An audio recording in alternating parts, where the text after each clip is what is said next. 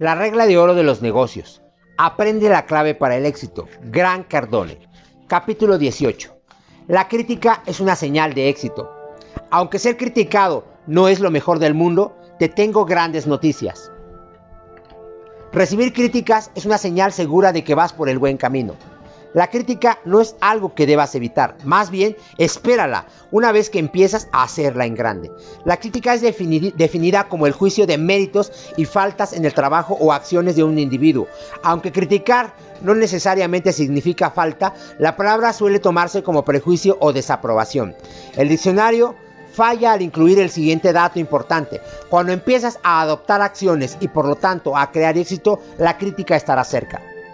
Por supuesto, a la mayoría no le gusta ser criticado, sin embargo es el resultado natural de llamar la atención.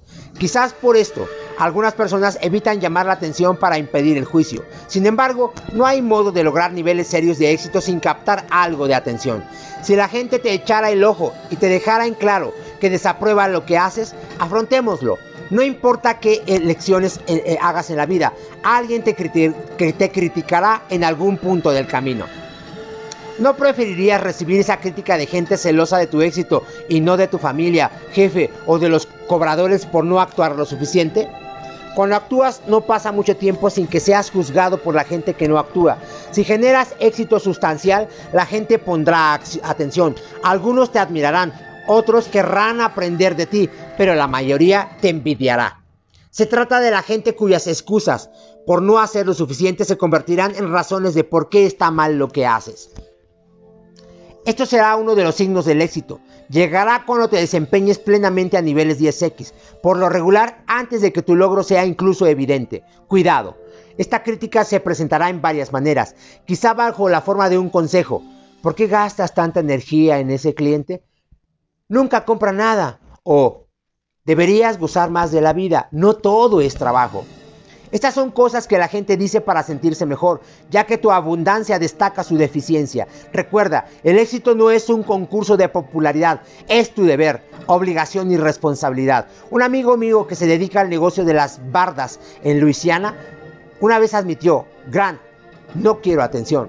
En cuanto la obtengo, los competidores vienen tras de mí. Quiero volar bajo al radar para que nadie sepa lo que hago. Aunque es una manera de acercarse al éxito, no se puede volar bajo al radar durante demasiado tiempo y llegar a la cima. Agachar la cabeza para evitar la atención y consecuentemente la crítica significa que te limitas de alguna manera. Tu temor de ser atacado evita que vayas por todo. Una vez que los pesimistas se percatan de las cosas y reconocen que no te irás y que tu éxito es algo que debe imitar, no juzgar, se darán por vencidos y buscarán criticar a otra persona. Los individuos débiles y abrumados responden al éxito de, otros atacándolo. Al elegir dominar o admitir o adquirir territorio, corres el riesgo de convertirte en blanco de esa gente. ¿Ves esto en la política? Cuando ningún bando dispone de una solución real se critican y echan la culpa. Y eso no hace bien a nadie. La crítica de cualquier individuo o grupo debe ser señal de que quien arroja todo se siente amenazado.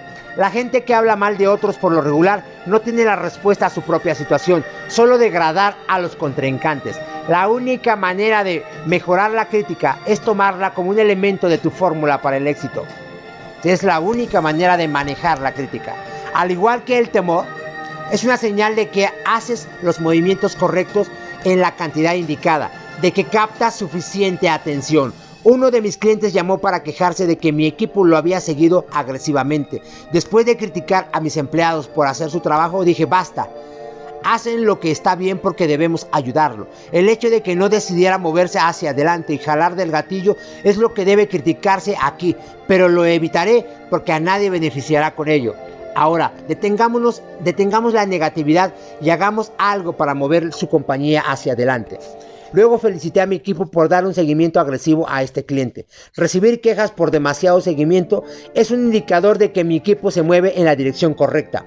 Me rehusé a que las protestas del cliente nos detuvieran y apoyé a mi equipo. Todos entendemos que la crítica es parte del ciclo del éxito y no me disculparé porque un empleado mío busque el éxito. Y en caso de que preguntes si cerramos el trato, ese mismo cliente ahora dice a la gente con admiración que nosotros damos un seguimiento de maniáticos. Cuando terminé la universidad conseguí un empleo de tiempo completo en ventas en lugar de conseguir un puesto en el, en el área en que me gradué. Un par de años, en un par de años, mis resultados me llevaron a formar parte del 1% que constituía el grupo de mejores vendedores de la industria, muy por encima del desempeño de la gente con la que trabajaba. Y si piensas que no me criticaban, pues bueno, piensa de nuevo. Claro que lo hacían, bromeaban sobre mí, se burlaban, trataban de distraerme e incluso de convencerme para que dejara de hacer lo que me había llevado a donde estaba. En lo que hacen es lo que hacen quienes tienen desempeños inferiores. Fingen que quienes hacen las cosas están mal para sentirse bien por no hacer nada. Las personas con desempeños altos, los ganadores, responden estudiando a la gente exitosa y duplicando su éxito. Se entrenan para llegar a los niveles más altos del desempeño, debido a que los de desempeño insuficiente no están dispuestos a asumir la responsabilidad de aumentar su producción, solo se dedican a criticar a quienes se desempeñan en niveles más altos. Cuando, cuando mi libro, si no eres el primero, es el último, llegó a la lista de los más vendidos del New York Times, algunos de mis competidores me criticaron.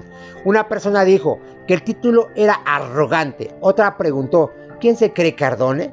Otras más sugirió que estaba creciendo demasiado para mi propio bien. Una persona llegó a, decirme que me consiguiera un nuevo editor porque la gramática estaba mal.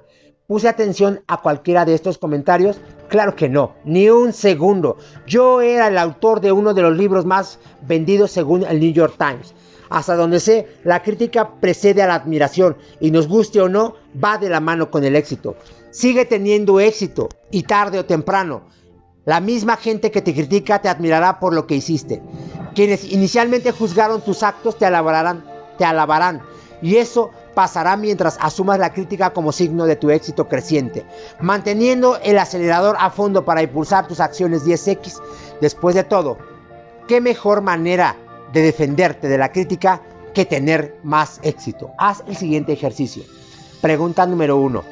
¿Qué aprendiste sobre la crítica? Pregunta número 2. ¿Qué críticas? ¿Qué críticas te gustaría más escuchar de la gente? 3. Da tres ejemplos de personas que primero criticaron a alguien para después admirarlo.